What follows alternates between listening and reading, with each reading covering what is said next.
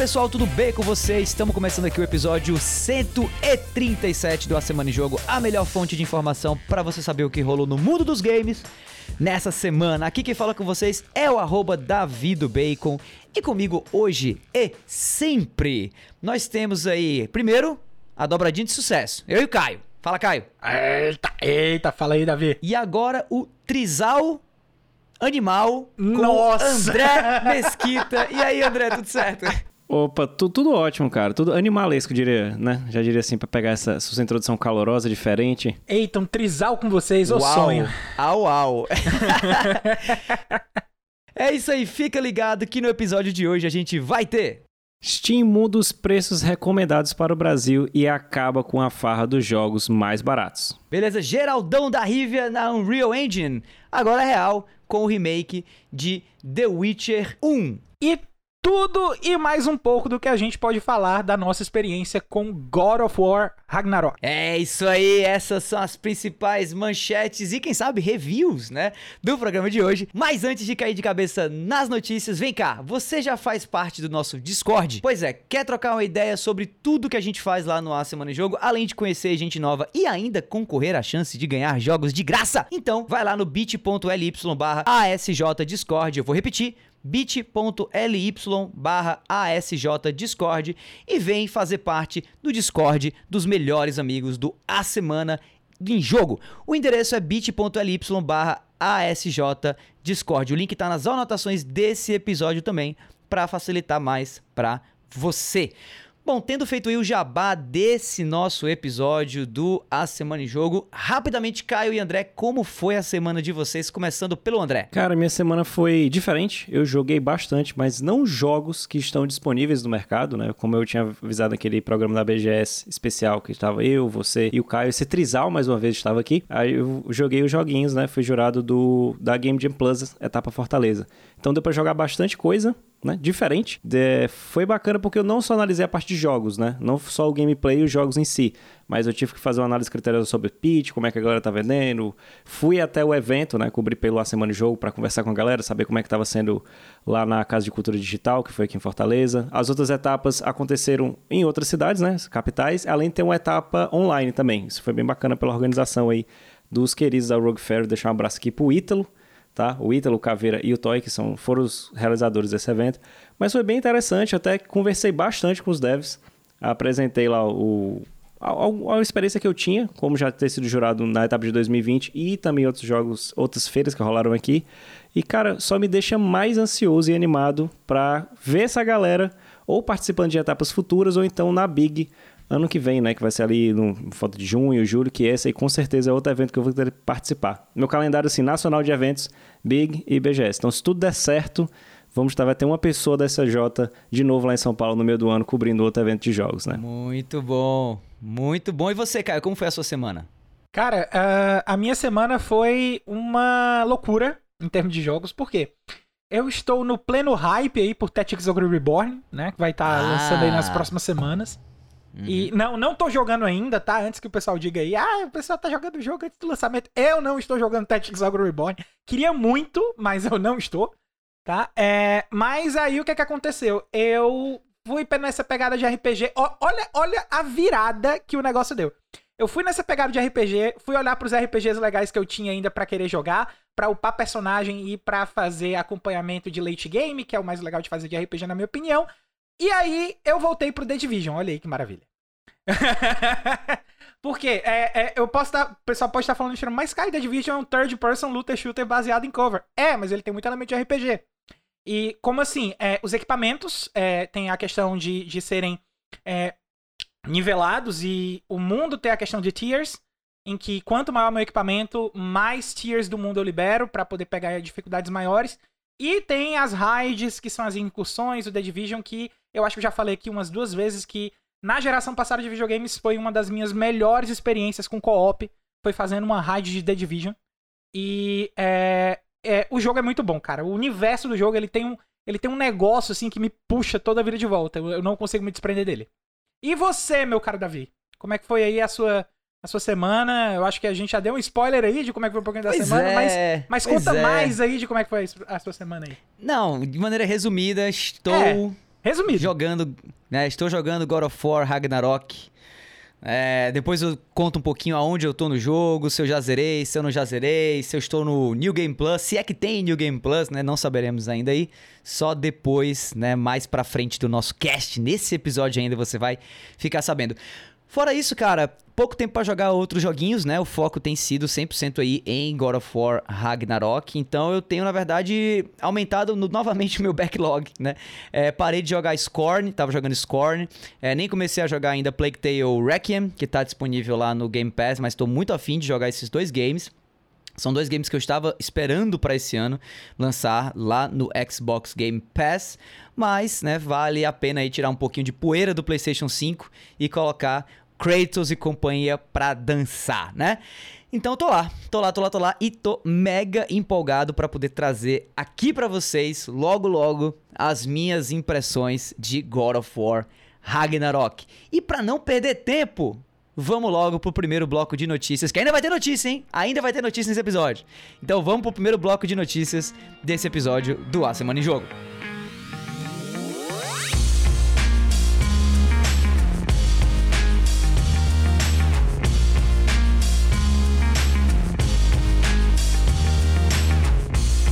Bom, é isso aí, vamos pro primeiro bloco de notícias, o único, na verdade, bloco de notícias aqui do nosso cast, porque depois é Ragnarok, God of War, do começo ao fim, mas por enquanto, games na Steam vão ficar mais caros? Ponto de interrogação.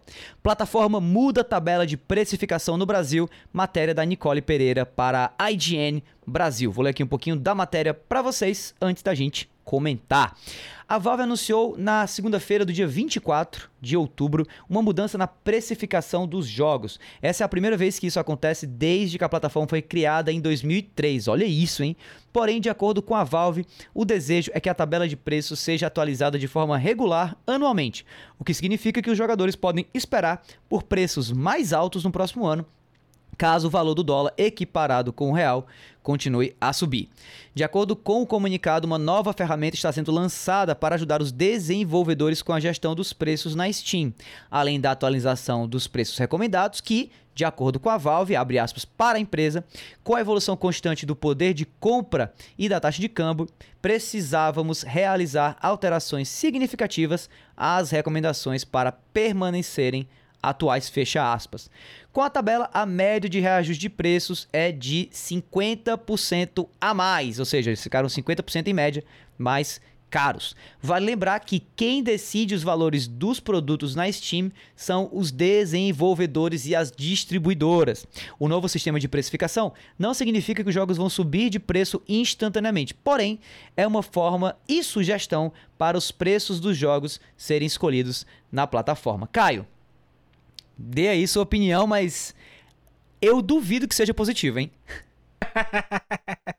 eu acho que nem tem como a gente pensar isso em um aspecto positivo, cara, porque é, qualquer aumento de preço na situação atual que a gente tá, enquanto jogadores moradores do Brasil, pra gente é, é, é, é desesperador, para dizer o mínimo, né?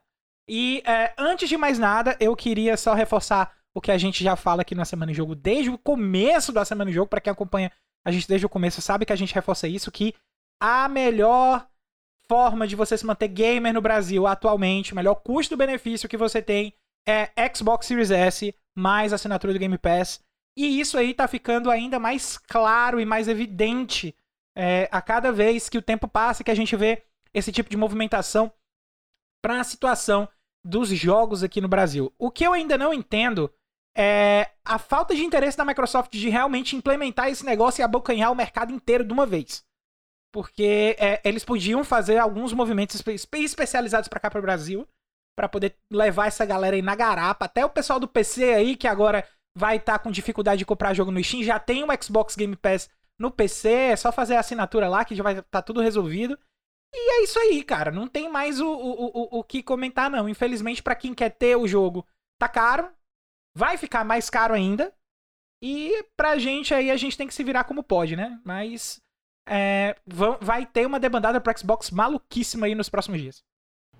Andrezão, aproveitando aí essa deixa que o Caio, né, deixou, a deixa que ele deixou, é, fala para mim aí, você acha que isso vai causar algum tipo de repercussão, assim, é, vai rolar um sentir o Galvão aí no mercado de games ou vai ser mais uma daquelas que a gente vai engolir seco e é isso mesmo? Infelizmente, vendo tudo que aconteceu nas últimas gerações, pego principalmente a sétima, não sei se vocês lembram, na, assim que saiu o PS4 e o Xbox One, não tinha nenhum aumento relacionado ao dólar no Brasil, não tinha disparado como disparou em 2020, 2021, mas você pegava os jogos que, que eram necessariamente ali por volta da casa 190 reais e começaram a custar do nada 250 reais. Do nada. Ninguém reclamou, ninguém falou nada. Eu lembro do exemplo clássico, aquela demo que é o Metal Gear Solid 5, o primeiro que saiu, né? O Ground Zeroes, que é uma demo. Eu amo Metal Gear, mas aquilo é uma demo.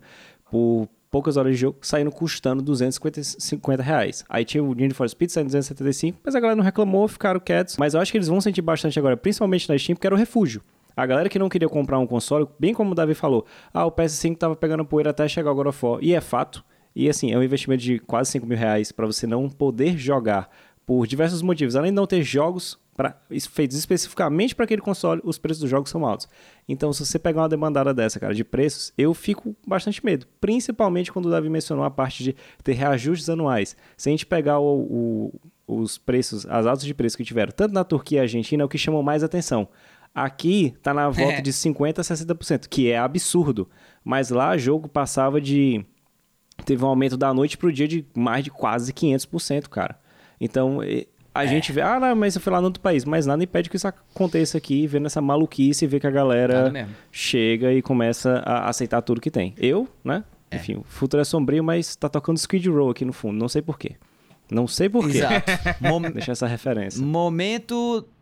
Momento da vida messiânico aqui, tá? Davi Nostradamus. Se preparem, assim. Eu acho que o relevo do mercado de games no Brasil vai continuar mudando mas vai ainda mais assim mudar radicalmente é, em prol de uma necessidade cada vez maior da gente fazer o máximo com o mínimo que a gente tiver, porque realmente assim, consoles tenderão a ficar mais caros, jogos tenderão a custar mais para serem desenvolvidos em média, porque é, é uma métrica, uma matemática que ainda dá muito certo, ainda faz muito sentido, né? Especialmente no mercado de exclusivos e tudo mais os jogos indie vêm crescendo, mas o brasileiro não liga tanto assim quanto deveria ligar.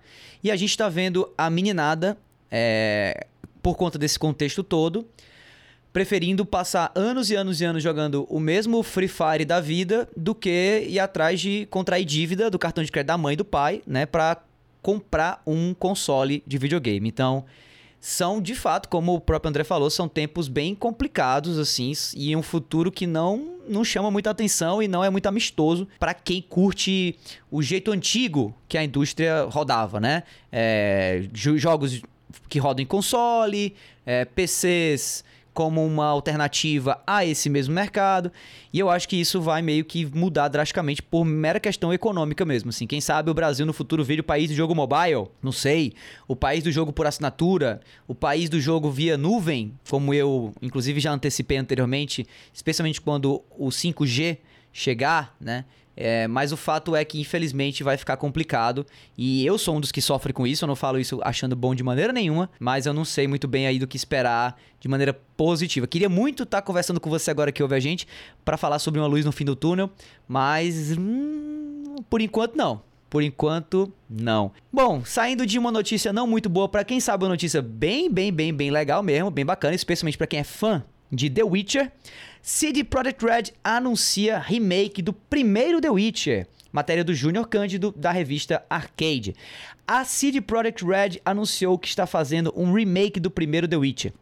O estúdio polonês afirmou que o jogo está sendo refeito do zero usando a Unreal 5 e que estará levando ao projeto, que era chamado anteriormente pelo codinome Canis Majores, as mesmas ferramentas que estão sendo usadas no novo game da série, que foi anunciado recentemente. Quem está cuidando do remake do game, lançado originalmente em 2007, é a Fool's Theory, estúdio especializado em RPG.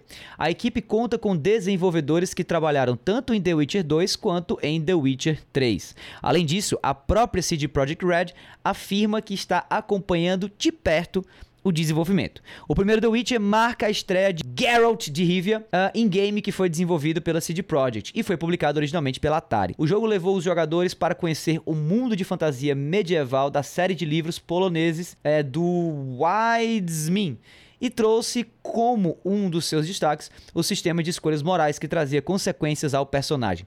Originalmente, o jogo usou a engine Aurora da BioWare e ficou restrito apenas ao mundo dos PCs, né?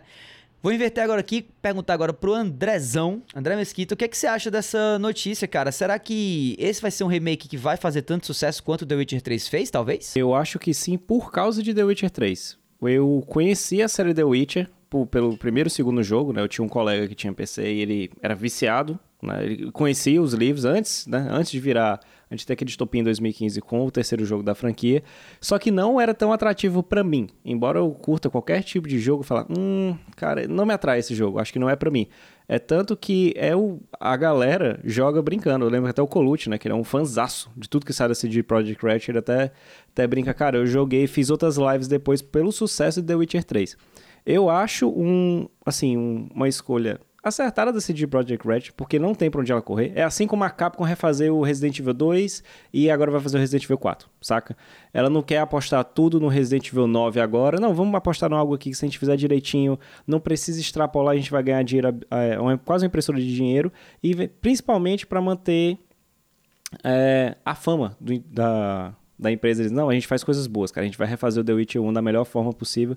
Eu acho que vem em boa hora, assim como a série de The Witcher já existia, mas ficou mais popular e faz bem mais sucesso agora por causa da Netflix, né, porque um remake, formato de série, eu acho que vai ser interessantíssimo, né? eu acho que são tem uma forma dela voltar ao mercado aí, principalmente depois do que aconteceu com Cyberpunk. Eu acho que The Witcher, se ela, se ela vacilar com esse remake do The Witcher, cara, aí, enfim, fecha as portas, não tem pra onde correr não eu acho que vai ser bom. E você, qual é a sua opinião, Caio? Cara, eu fico contente, primeiro porque é, eu tentei jogar antes, depois que eu joguei o, o, The Witcher 3, né? Eu tentei jogar o, o primeiro e o segundo The Witcher que eu já tinha no PC, mas eu nunca tinha jogado. Eu peguei nesses Humble Bundle, promoção maluca da vida, que você compra pacote com 23 jogos por, por 5 reais, entendeu? Um negócio assim. E nessa aí eu tenho os dois The Witchers, né? Eu tenho tanto um quanto The Witcher 2 Assassin of Kings, né? E as versões em PC. E não me bateu. Não consegui jogar direito porque o jogo era muito estranho em comparação com The Witcher 3, né? Mas eu tenho. Uh, eu fico contente de ver que a, a CD Projekt está se preocupando com a galera que jogou pelo The Witcher 3 e que gostou do jogo, mas que não teve acesso aos outros dois jogos, né? Não, é, não que o, o The Witcher 2 não tenha saído em consoles, The Witcher 2 saiu no Xbox, que eu lembre.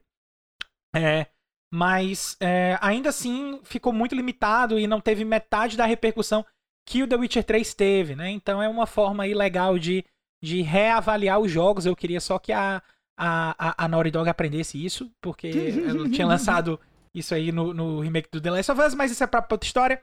É, o que eu queria ressaltar mais aí também é que isso também aponta para uma das possibilidades pro próximo The Witcher não ser com o Geralt, né?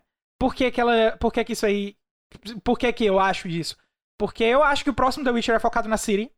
Quem jogou The Witcher 3 sabe que, que o jogo é sobre ela. E, e o próximo The Witcher tem tudo para ser dela, dela como personagem principal mesmo, né? E para quem não tá satisfeito com a falta do Geralt, volta e vai jogar o The Witcher 1.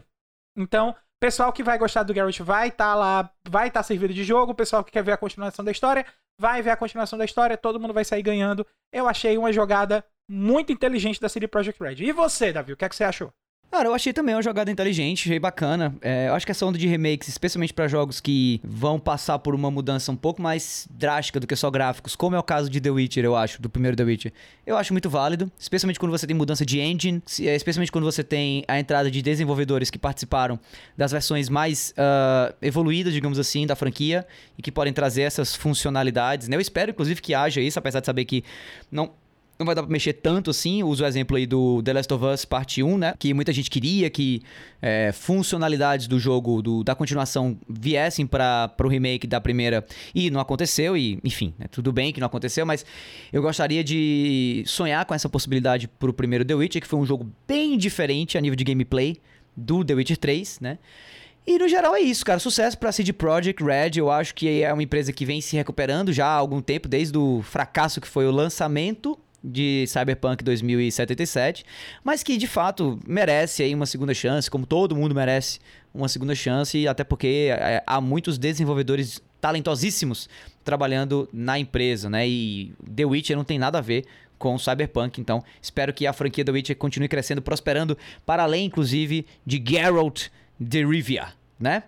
E falando em progresso, falando em continuidade, vamos continuar aqui o nosso cast para focar agora nele, no Bom de Guerra. Kratos, vem aí com God of War, Ragnarok e as minhas impressões depois de ter jogado o game.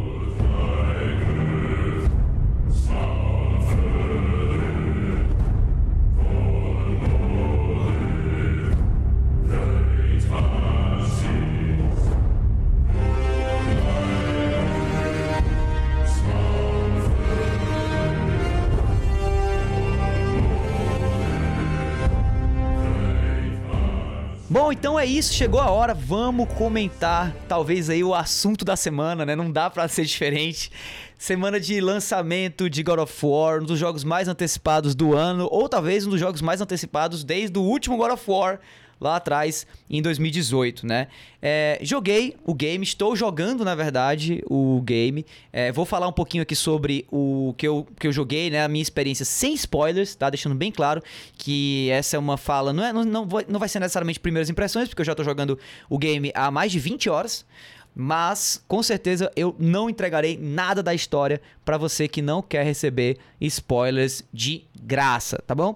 Depois disso, depois de falar um pouquinho o que eu achei do, do jogo, eu passo a palavra aí para o André e o Caio que vão fazer perguntas, né? Tanto deles, que imagino que devem ter várias, porque eles também estão no hype pro jogo, como também da galera do Twitter que me segue lá no arroba Davidobacon e que deixou algumas perguntas numa thread que eu coloquei lá, né, perguntando exatamente isso. Estou jogando God of War, o que você gostaria de saber do game? Cara, vamos falar aqui um pouquinho de God of War então, da minha experiência, né? Primeiro, eu tava mega no hype, tá? Eu tava com uma expectativa muito alta pro jogo, mas não era aquela expectativa de querer algo radicalmente diferente, até porque eu já antecipava que esse God of War ia ser sim, na pior das hipóteses, mais God of War, né? Já que teve um tempo de desenvolvimento menor, já que é, claramente seria a continuação da história é, do primeiro, até informado pela Sony, isso não é spoiler nem nada e tudo mais. Então eu tava com expectativa alta, mas eu não tava achando que eu ia ter aí uma, uma releitura, digamos assim, né? Ou que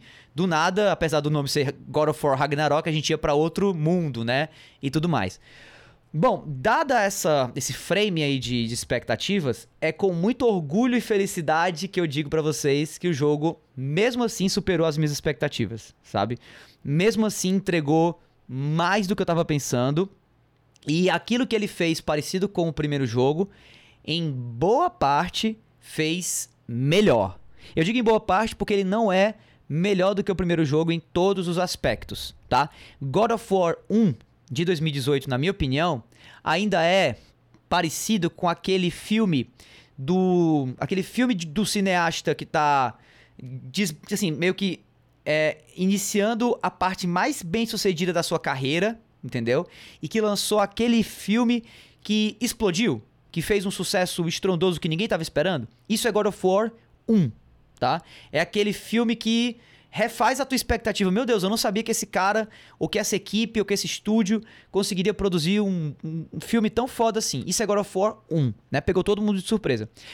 God of War 2 não tem essa mesma pegada, talvez não tenha essa mesma proposta, tá? A ideia deles não é subverter tudo que o primeiro fez, é continuar, pelo menos na minha opinião, e fazer tudo que o primeiro fez maior e talvez melhor. E eu acho que eles conseguiram sem dúvida fazer maior, não sei se conseguiram fazer melhor em tudo. Por quê? Porque existe muito, existe muito valor, existe muita qualidade em uma história mais focada, mais específica, mais curtinha até, digamos assim, mais centrada em um ou dois personagens, que foi o que foi God of War 1, tá? O de 2018, né? Uma história basicamente entre o Kratos e o Atreus numa jornada de pai e filho. God of War 2, God of War Ragnarok tem isso. Tem isso. Mas vai além disso. Não fica só nisso, tá? E vai ter gente que vai achar bom e vai ter gente que vai achar ruim, Esse é o ponto, né? Então não é, a, não é mais apenas Kratos e Atreus juntos contra o mundo. Existe agora um elenco maior que já foi introduzido no jogo anterior, por exemplo, os anões, né? O Brock e o Sindri, e de novo, não é spoiler, porque Brock e Sindri estão no trailer do jogo, do God of War Ragnarok.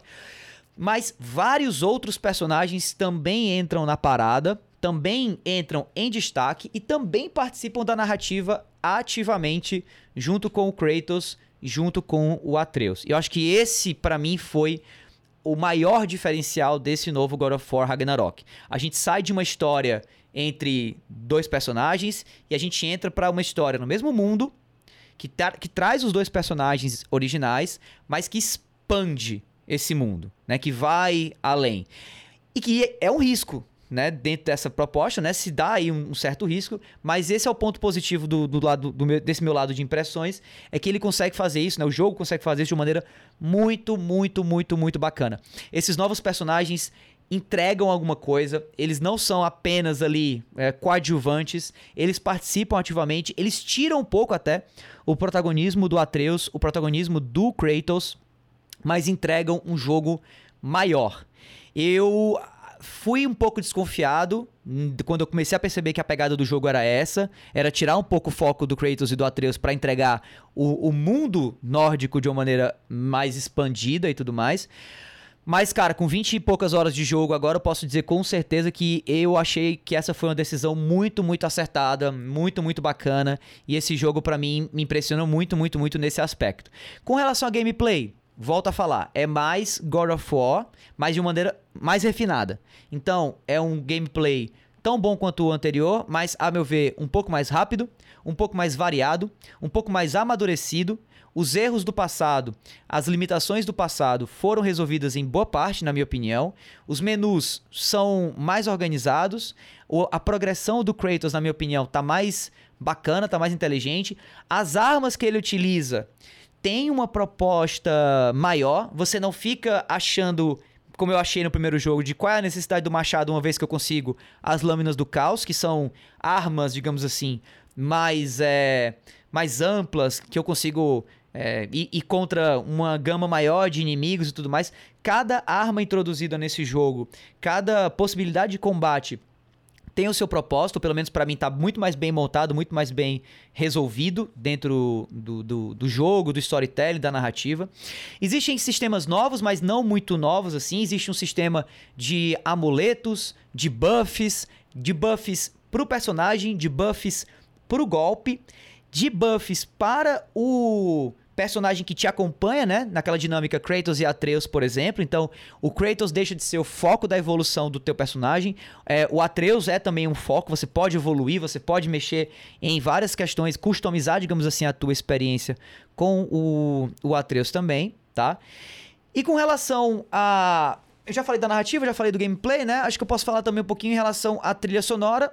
Esse foi um dos pontos que me tirou um pouco do game. A trilha sonora não é tão boa quanto a do primeiro, mas aí ao mesmo tempo sofre um pouco, né? Ela vem um pouco em cima daquela ótica de o jogo é menos focado, então a trilha sonora ela serve mais como pano de fundo do que como marcador assim do, do compasso do jogo, sabe? A nível de gráfico, o jogo tá lindo, maravilhoso. Eu joguei no PlayStation 5, utilizando o, o foco em é, gráfico e não em desempenho. Joguei um pouquinho com foco em desempenho, né? Com aquela. Você pode mexer na, não sei o nome disso, no, no modo de performance, né? É, se é performance ou gráfico. Isso, joguei no modo de performance, achei legal, mas eu, eu curto mais é, para jogos que têm uma pegada cinematográfica, jogar no modo de qualidade de vídeo, porque ele trava em 30 FPS o, o gameplay, e eu sinto que o feeling fica mais, mais cinematográfico, mais parecido com o cinema mesmo, né? Porque o cinema roda a 32 frames por segundo, o jogo fica a 30, fica mais, né, mais nesse, nesse caminho. Uh, e que mais? Não cheguei a zerar o jogo ainda ao, né, até o momento de, de gravação desse podcast, mas sinto que estou no final. E acho que a história, como eu já mencionei anteriormente, ela entrega e entrega muito bem, pelo menos até onde eu, eu pude jogar, né? Fico assim um pouco, né, resistente de de falar mais, porque aí vai entrar na parte de spoilers, mas com certeza tem muito mais a ser dito sobre o jogo, até porque eu não, não o finalizei ainda. E eu vou não só no, na minha coluna no Jornal o Povo, dar todas as minhas impressões depois de ter zerado o jogo. Acredito que eu tô. Falta mais ou menos. Falta muito pouco para eu poder chegar no finalmente. Eu tô dando uma ruchada, digamos assim, né? para poder zerar o jogo antes da, do dia do embargo, para poder produzir a review. E também eu estarei voltando com o Vale a Pena Jogar, que estava um pouco paradinho aí nos últimos meses, com a minha review de God of War Ragnarok também no meu outro podcast, aqui do Jornal o Povo também, né? Chamado Vale a Pena Jogar. Então, no dia 3, que é o dia que caiu o embargo, de novembro, procura por Vale a Pena Jogar God of War no Spotify ou no seu player de podcasts favorito para encontrar aí a minha review em áudio e depois a minha review em texto de God of War Ragnarok, tá? Bom, acredito que falei aí bastante, né? Quase 10 minutos, acho que um pouquinho mais de 10 minutos sobre as minhas impressões sobre o jogo. Tô feliz de ter jogado ele, tô feliz de estar jogando, inclusive. Acho que indico para todo mundo que quiser comprar, inclusive, já de antemão, antes de terminar é, de jogar, né? De certo modo. Mas eu queria abrir agora para vocês, meus caros co-hosts, né? André e Caio, e também pra galera do Twitter que fez perguntas a mim lá no arroba no Twitter, pra perguntar o que vocês quiserem saber sobre o game para eu poder comentar também um pouquinho aí, já que eu falei bastante, mas imagino que não tenha falado tudo, né? Então, mandem brasa. Essa aqui, Davizão, uma pergunta que veio do, do Arthur Tutas, né? Tu acabou respondendo um pouquinho sobre a questão da gameplay mais divertida, mas eu quero pegar a pergunta do Lucas Ferreira, que veio logo em seguida, e é uma coisa que eu também estou ansioso para saber. Ah, como tu falou, o impacto do God of War 2018, ele foi diferente porque a gente tinha uma noção do que era God of War e ele simplesmente redefiniu. Saca? Então eu pegava muita briga com a galera. Por que, que Red Dead não foi o melhor jogo do ano? Cara, você já sabia o que esperava do Red Dead, mas você não sabia o que esperava do God of War. Então, desse jogo, já que a gente tem ele num console novo, e como a gente sempre comentou, o DualSense foi a melhor tecnologia inventada pela Sony nesse, nesse, nessa geração. Como é que tá esse feedback hepático dele? Eu consigo sentir essa, essa coisa que você falou sobre as armas. Agora elas têm uma função, não é só tipo assim, para que, que eu preciso dela ou daquela? Como é que tá essa, essa resposta? Tá acontecendo bem? É só uma coisinha mesmo cosmética? Tu acha que tem uma diferença ou não? O, a pergunta do, do Lucas especificamente foi: o DualSense está muito bem integrado ao jogo? E aí eu acho que vale até a pena responder ela diretamente do que, do que responder a que, a que tu fez agora adaptada, Andrezão, porque eu acho que a resposta tem que ser direta. O DualSense está muito bem integrado ao jogo? Não. Não tá, não tá, não achei. É, inclusive, isso foi algo que me pegou na metade mais ou menos da minha experiência com o game. Eu cheguei a, a parar de jogar, olhar e pensar: porra, o DualSense não tá adicionando muita coisa aqui na minha, na minha experiência. Cheguei a desligar, inclusive, todos os rumbles e, enfim, vibrações do DualSense. Não percebi diferença alguma no gameplay, mas sendo bem honesto mesmo, assim, isso foi algo que não, não me impactou muito, tá? Em relação ao jogo. Claro que dava para ser melhor, dava pra gente, é, né, quem, sabe aí, sentir o Kratos pisando na neve, sim, cada arma ter aí um, uma relação diferente e tal. Mas eu acho que a preocupação principal, talvez, até porque o jogo também saiu pro PlayStation 4, né? Foi talvez não dar muito foco nisso, no, no próprio controle e, na maneira que o controle controla e, e reage, né, à maneira que você controla ele para manter uma experiência mais assim, isônoma, né, entre PS4 e PS5. Então, não, infelizmente o DualSense não tá bem integrado ao jogo. É claro que ele ainda oferece algum tipo de feedback do que você tá fazendo e tudo mais, aqui e acolá, mas eu duvido muito assistir ou conferir em alguma review as pessoas elogiando o quão maravilhosamente bem integrado foi a experiência do DualSense ao game, né? Pra, então, para mim, não, não foi bem integrado, não. É, eu tenho uma pergunta aqui, aliás, eu tenho uma pergunta do André Marinho, né, que ele fez aqui, que na verdade não é só uma pergunta, mas é uma série de perguntas que ele fez aqui pra gente poder comentar. A pergunta é: variação dos ataques aumentou? De inimigos também? Está mais fluida a jogabilidade? O mundo é tipo do seu antecessor? Você tem mais jogabilidade com Atreus? Manda aí, Davi. A variação dos ataques aumentou? Sim, aumentou. Né? Como eu disse. É, eu, ia, eu ia comentar isso, né? Você tinha falado que tinha mais arma, então provavelmente tem mais ataque. É, o sistema de combate está mais maduro, o sistema de combate está mais evoluído. Não tá radicalmente mais evoluído, não tá radicalmente mais maduro, mas tá sim mais maduro. E eu prefiro esse sistema de combate de God of War Ragnarok do que o sistema de combate do jogo anterior. É mais gostoso de jogar. Variedade de inimigos aumentou? Ah, na minha opinião, não. A gente tem mais ou menos a mesma variedade. Não são os mesmos inimigos, mas você fica naquele sentimento de querer ver uma variedade maior. Tem muito inimigo repetido, é, em mundos que são diferentes, então você esperaria que tivesse inimigos diferentes também. Tem muita aquela história de inimigo com nome diferente, mas que é basicamente o, o outro com uma, uma paleta de cores é diferente e tudo mais. Porém, eu acho que, de novo, o jogo expandiu muito do que o jogo do que o primeiro fez, né? Mais God of War do que antes. Então, é, existe um sistema parecido com o do primeiro, e aí, de novo, não é spoilers, porque eu não vou dar spoilers, né? a não ser que seja spoiler do primeiro, né? Existe um sistema de combate contra chefes super poderosos, como as Valkyrias do primeiro jogo, né? E que seria muito estranho que elas voltassem no segundo, porque você liberta elas, né, no, no primeiro jogo. É, e que são chefes super difíceis, mas chefes opcionais, né? Você não precisa enfrentar todas as Valkyrias, você pode se enfrentar algumas durante a história, e depois você vai atrás das outras, mesmo depois de ter zerado. Tem isso nesse jogo, e esse sistema tá muito maior tá? Muito maior mesmo e muito mais divertido. Então, eu que não nem fui atrás de pegar todas as Valkyrias no primeiro jogo, tô demorando para finalizar God of War Ragnarok, porque eu fico me perdendo muito nessas side quests de combate contra esses chefes, porque é muito divertido. Aproveitando falando um pouquinho de side quest, que eu acho que eu não mencionei na, na minha fala assim, as side quests desse jogo estão entregando mais. Muito mais? Não, mais mais. Tem inclusive side quest que muda o relevo do, do cenário. Tem sidequest que é, adiciona coisas no cenário, no ambiente, que se você não fizer essa sidequest, você não vai ver, tá? E também expande a relação do Kratos e do Atreus com os outros personagens do jogo. Outra pergunta do Eduardo, está ainda mais fluida a jogabilidade? Tá, né? Como eu falei, o jogo está mais gostoso de se jogar, então nesse ponto é indiscutível. O mundo é tipo do seu antecessor? Sim, mas não são os mesmos mundos e nem necessariamente os mundos que você acaba revisitando, porque enfim, o jogo se passa no mesmo universo, né? Estão do mesmo jeito. Vale lembrar que isso não é spoiler nem nada, está acontecendo o Fimbulwinter, né, que é como se fosse o, o inverno mais rigoroso. Inverno eterno. É. É, o, inverno, inverno, eterno. O inverno que desemboca no Ragnarok. Isso, inverno eterno antes do Ragnarok. Então, os mundos estão sofrendo com o Fimbulwinter. Então, é, esse é um recurso narrativo muito inteligente, na minha opinião, mais simples também, né? Para você mudar o cenário e justificar que, mesmo usando o mesmo mapa, mudar o cenário justificando que é o, o Fimbulwinter, né? Mas não, não são os mesmos mapas também. Até existem cenários que são os mesmos do jogo anterior, mas que estão diferentes. Então, o mapa é outro, apesar do ambiente ser mais ou menos o mesmo. Mais jogabilidade com Atreus? O Eduardo Marinho pergunta.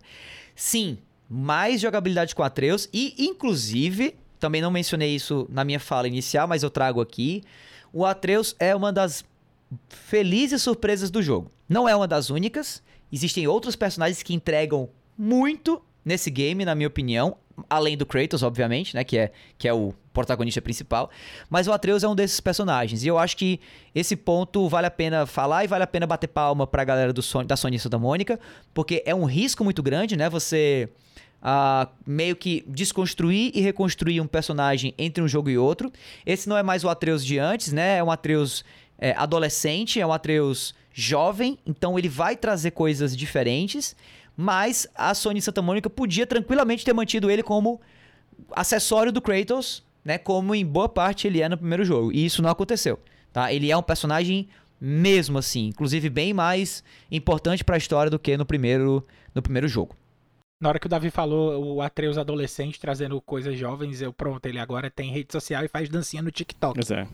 Joga, joga sem spoilers no Fortnite. Sem, sem spoilers. Sem, sem spoilers. spoilers. Né? sem spoilers. Sem spoilers que mais? Ah, pô, só perguntar mais. É, esse, esse ponto que eu ia te perguntar, tu acabou mencionando, né? Sobre a questão do level design. Como tu falou, como é um gameplay mais refinado, é, aqui também não é spoiler, né? Como você pega as lâminas do carro no segundo jogo, você tem uma nova variação durante seu gameplay no, no, primeiro jogo. Isso aí é óbvio. Alguns puzzles diferentes, áreas que você não podia acessar na primeira run durante o jogo, aí você pode acessar. Como é que tá essa interação agora, Davi? Tipo assim, os cenários são bem lineares ou você nota bastante verticalidade? Porque eu vi em alguns trailers, principalmente que a galera estava acompanhando aqui a gravação, acompanha, porque você vê coisa nova. Tipo, é o Kratos jogando a lâmina do caos, subindo para atacar um inimigo que estava numa parte mais elevada. Como é que tá essa variação? Tu sentiu que realmente variou ou só foi pouquíssima coisa, né? Só refinou um pouquinho mais para melhorar na, no gameplay? Bem mais verticais os cenários, mas isso não chega a ser algo que muda drasticamente o gameplay. A impressão que a gente tem é que, na verdade, o jogo sempre foi assim. com essa verticalidade. A gente tem que parar para pensar e lembrar do jogo passado para entender que na verdade eles mudaram drasticamente esse, esse aspecto. Existe muita verticalidade, tem muito inimigo que se prega nas paredes e você tem que dropar eles. Tem muito inimigo que tá num, num, num andar superior e você tem que chegar até ele. Tem muito puzzle que envolve é, isso também. Mas, de novo, não parece algo que foge ao que o jogo anterior era. Parece que o jogo sempre foi assim. Porque, de novo, esse, esse God of War Ragnarok ele não reinventa a roda. Ele é de fato uma continuação, uma continuação diretíssima, mas que para mim, é, como eu posso dizer, ele, ele faz igual, mas faz melhor. Ele dá uma sensação Entende? que você tá continuando literalmente onde você parou, né? Exatamente daquele ponto. É, é uma progressão contínua. Só que, né? só que trazendo melhorias. O jogo não tá chato por conta disso, o jogo não tá repetitivo por conta disso, o jogo tá novo, tá fresco, traz inclusive alguns recursos de outros jogos e que eu vi nesse, como por exemplo essa, essa árvore de, de desenvolvimento de personagem mais inteligente, com maior número de buffs, mas ao mesmo tempo com uma possibilidade de você, por exemplo, travar certas é, habilidades que você não quer que personagens coadjuvantes usem para poder customizar melhor a tua, a tua experiência. Isso é muito legal e que não tinha no jogo é, anterior. Então, no geral, tá um jogo diferente do primeiro, mas que se você não lembrar muito do primeiro, parece que o God of War sempre foi assim né, digamos. Então, assim, eu tô realmente muito feliz. E em relação à narrativa, que é o que me, que é o que mais pega para mim e é o que sinceramente para mim faz o jogo é, de rivalizar mesmo assim com Elden Ring ou com outros, como o jogo do ano, é que a história tá muito legal, realmente, assim, a narrativa tá muito legal. O jogo tá muito bacana. A história contada nesse jogo é muito diferente da primeira. Não sei se é melhor ou pior, porque a primeira, a história do primeiro foi incrível, mas é diferente e é tão incrível quanto, sabe? É, é uma jornada mais mais ousada, talvez, e bem mais expansiva. A gente sai de, sei lá, é como se a gente saísse do é como se a gente estivesse assistindo é, Vingadores 1 e pulássemos para Vingadores 4 para Vingadores uh, o, o, a Guerra de Thanos lá, com, com, com o espaço já acontecendo. Então, assim, é um, é um, um salto bacana de, de, de, expansão de, de mundo, de elenco, mas um salto que parece orgânico quando você tá jogando, porque os, os novos personagens são muito bem introduzidos, as novas revelações são muito bem introduzidas. É, a expansão da relação do Kratos com Atreus é também bem, muito bem introduzida. É, é talvez a Sony consolidando ainda mais essa estratégia que ela tem e que, e é que ela investe nos estúdios é, first party dela, né? Que, que são Sony Santa Mônica, Naughty Dog e tudo mais, de criar experiências que se assemelhem a de um filme com os jogos AAA dela. Não é um jogo experimental, não é um jogo que testa ideias revolucionárias, mas é um jogo que lapida um diamante de maneira ainda melhor, como ela fez com o primeiro God of War. Tá, pra fechar aqui então, Davi, você já deu essas impressões, pra gente não se estender tanto aqui, deixar coisas aí para você comentar ainda, não vale a pena jogar também. Para fechar, eu acho que a pergunta de um milhão aqui, eu acho que é o que todo mundo aqui, pelo menos vai semana de jogo, quer saber. O GOT é dele ou é do Elden Ring? Cara, quer saber, sabia que isso, isso inclusive é uma resposta muito bacana de dar e não sou eu passando nem pano, nem sendo isentão? Eu não sei. Ele vai surpreender, ele vai dizer que é straight, vai ver. Anotem aí. É straight, é straight. Não. eu realmente não sei, eu realmente não sei. Porque esse God of War, é, acho que assim como o primeiro também, ele, ele, ele oferece algo diferente do que Elden Ring oferece. Eu acho que Elden Ring oferece uma experiência mais inovadora, mais diferente. God of War Ragnarok não. Ele não oferece uma, uma experiência mais inovadora. Ele não oferece uma experiência mais diferente. Ele, ele oferece uma experiência melhor. Melhor em relação a Elden Ring? Não. Melhor em relação ao God of War primeiro, ao 2018, que foi GOT, né, que foi jogo do ano. Então ele tá melhor do que o jogo do ano de 2018 em boa parte dos aspectos principais. E talvez eu acho que ele é o supra-sumo do jogo de terceira pessoa com é, narrativa single player. Ele é o supra-sumo do jogo linear, para mim, sabe? Eu acho que vale a pena até comparar God of War com The Last of Us Part 2, sabe? E eu acho que entre God of War e The Last of Us, The Last of Us Parte 2, cara, a disputa é muito, muito, muito, muito, muito, muito, muito acirrada, mas eu ainda acho que The Last of Us Parte 2 leva. Acho que The Last of Us Part 2 ainda é mais jogo do que God of War dentro desse mercado. Aí a pergunta fica sendo, The Last of Us Part 2 ganharia de Elden Ring, e eu acho que a gente volta para a mesma discussão. São jogos muito diferentes.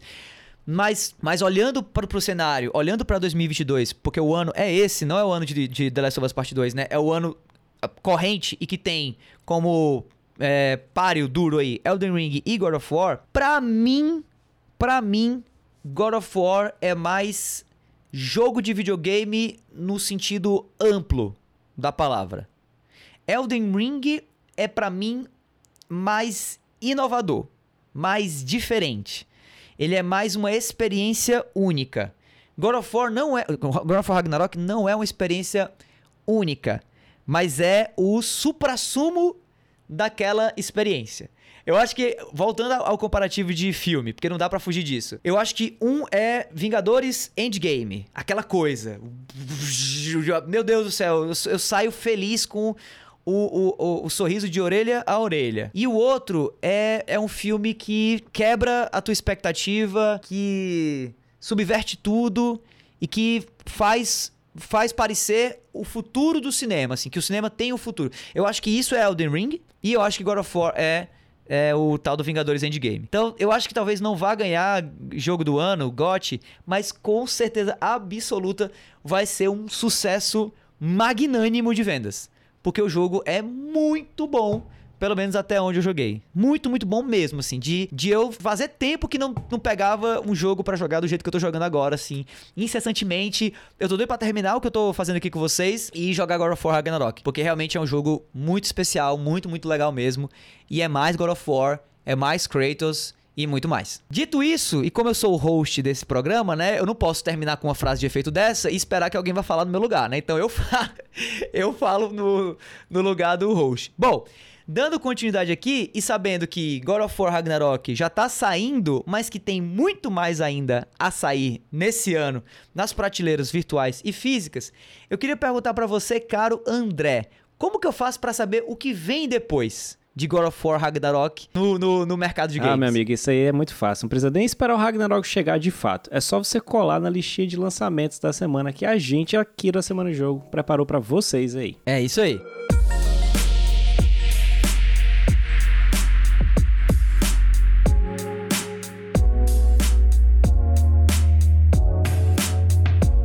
Vamos que vamos aqui para os lançamentos da semana de 31 de outubro a 6 de novembro. Temos cinco jogos e vamos começar por um que. Né? Quem escuta o podcast há um tempo sabe o quão feliz eu vou estar agora de mencionar que dia 2 de novembro sairá para PlayStation 5, PC e Nintendo Switch Doraemon Story of Seasons. Acho que, acho que, que parou por aí? Não. Friends of the Great Kingdom. Claramente um jogo japonês, claramente um jogo de RPG japonês, claramente um jogo com o pior título possível. Eu vou repetir até pra ficar bem claro. Doraemon Story of Seasons, porque não é só o Doraemon Story, é o Doraemon Story of Seasons. Dois pontos. Friends of the Great Kingdom. Saindo para PlayStation 5, Nintendo Switch e PC. Dia 3 de novembro, The Chant, um jogo de, de aventura e survivor horror, saindo para PlayStation 5, Xbox Series X e PC. Também no dia 3, WRC Generations, jogo de corrida, saindo para PS5, PS4, PC, Xbox Series X e S, Xbox One e Nintendo Switch. Novembro, dia 4, Harvestella, um RPG aí de simulação também com colheita e tudo mais da Square Enix. Square Enix que tá, né, esse ano cheio de, de novidades, tá, tá, né? Tá Teve... maluca, maluca. Exato, teve o Geofield Chronicles, agora com esse Harvestella e vai, vai, daqui a pouco é... Tactics Ogre chegando, meu Deus! Tactics Ogre chegando, pois é, a bicha tá tirando pra tudo que é lado. PC e Nintendo Switch, né, como eu já mencionei. E dia 4 de novembro também, para o Nintendo Switch, saindo a versão do console da Nintendo de It Takes Two, o jogo do ano, do ano passado, né, de 2021 aí, um jogo de co-op e ação e aventura. Bom, além dos jogos dessa semana, nós aqui do A Semana em Jogo temos mais um monte de conteúdo para você ficar ligado. É ou não é, Caio? É, meu amigo, toda sexta-feira a gente tem aqui esse aqui que acabou de vos falar, nosso queridíssimo Davi do Bacon, de volta aí agora, chegando aí com God of War Ragnarok no seu próximo Vale a Pena Jogar, que vai ao ar toda sexta-feira e que já tem vários episódios com vários jogos em que o Davi já fez review de jogos que ele zerou. Então, pode procurar lá por Vale a Pena Jogar. De segunda a sexta você pode acompanhar o Bernardo Dabu na Twitch a partir das 18 horas para jogar o Destiny 2 junto com ele, além de vários outros jogos. Só acessar twitch.tv barra Dabu. É isso aí, lá no Spotify você encontra também um monte de conteúdo produzido pela galera do Cast Potion, o podcast com aquele já conhecido papo catedrático sobre videogames. E você pode acompanhar também mensalmente as lives, podcasts e as outras produções do Lee, conjunto com a galera do Memória Random. Só você buscar por Memória Random com M de RAM, de memória RAM, tá? Em qualquer plataforma de podcast, na Twitch e no YouTube também. Bom, pessoal, esse foi o episódio 137 do A Semana em Jogo. Se você ouviu até aqui e é a primeira vez que você escuta aí o podcast, obrigado e já se inscreve aí no nosso feed, porque esse podcast é a melhor fonte de informação para você saber o que rolou no mundo dos games nessa semana, hein? Antes de a gente encerrar o episódio de hoje, a gente quer deixar aqui o nosso muitíssimo obrigado também ao pessoal da Arcade e da IGN Brasil pelas notícias lidas nessa edição do Cast e também agradecer a nossa queridíssima Sony, né, PlayStation, por mandar essa cópia de God of War que eu estou jogando agora e que vou fazer review para o Jornal Povo e também para o meu podcast paralelo aqui ao A Semana em Jogo, que é o Vale a Pena Jogar. E para finalizar, que tal seguir a gente nas redes sociais, hein? Eu tô no arroba Bacon, tanto no Twitter quanto no Instagram. Você me encontra no Twitter no arroba foi o Caio. E você me encontra no Twitter no arroba André X Mesquita. É isso aí, pessoal. Meu nome é Davi, eu vou ficando por aqui e a gente se vê por aí em mais um episódio do A Semana em Jogo. Falou! Valeu!